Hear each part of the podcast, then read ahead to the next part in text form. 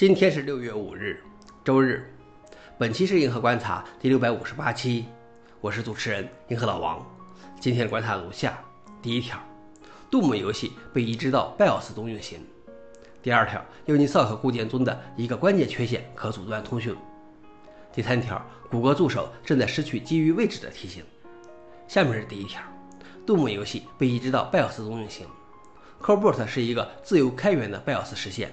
支持许多被称为载荷的扩展，用户可以通过选择不同载荷来自定义 BIOS ROM 所包含的功能。在刚刚发布的 c o b o l t 4.17中，除了支持新的主板、提供新的启动程序、支持 AMD 平台安全启动、有一些修正之外，还有一个1993年的移植版《杜姆毁灭战士》游戏。虽然有些小小的不足，比如没有声音、不能保存游戏、退出游戏时系统会挂起。但是他们说，如果你厌倦了《太空入侵者》和《俄罗斯方块》等游戏载荷，将 3D 游戏带入你的 BIOS 是一个很棒的新选择。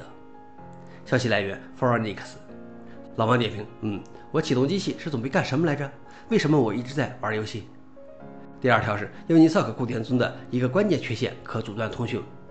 研究人员发现，攻击者可以向附近带有 Unisoc 固件的设备发射一个特别设计的无线电数据包，可以使固件崩溃。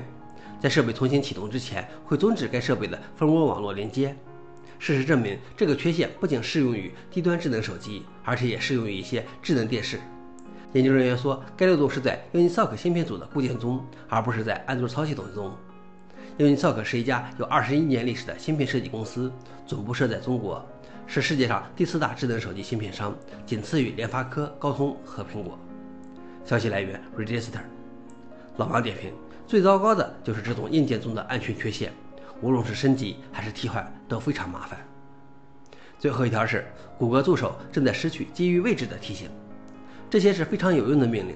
你可以告诉谷歌助手，比如提醒我回家后把垃圾倒掉，而你的手机一直在追踪你的位置，当你进门时就会提示你。现在谷歌正在发出通知，告诉用户这项功能已经失效，而建议采用定时重复的提醒替代。目前还不清楚为什么谷歌要砍掉一个有用的、易于使用的功能。消息来源：Astechnical。老王点评：看来不是好的功能都能留下，有时候你不知道厂商在想什么。如果产品是开源的，会怎么样呢？想了解视频的详情，请查看随附的链接。好了，以上就是今天的硬核观察，谢谢大家，我们明天见。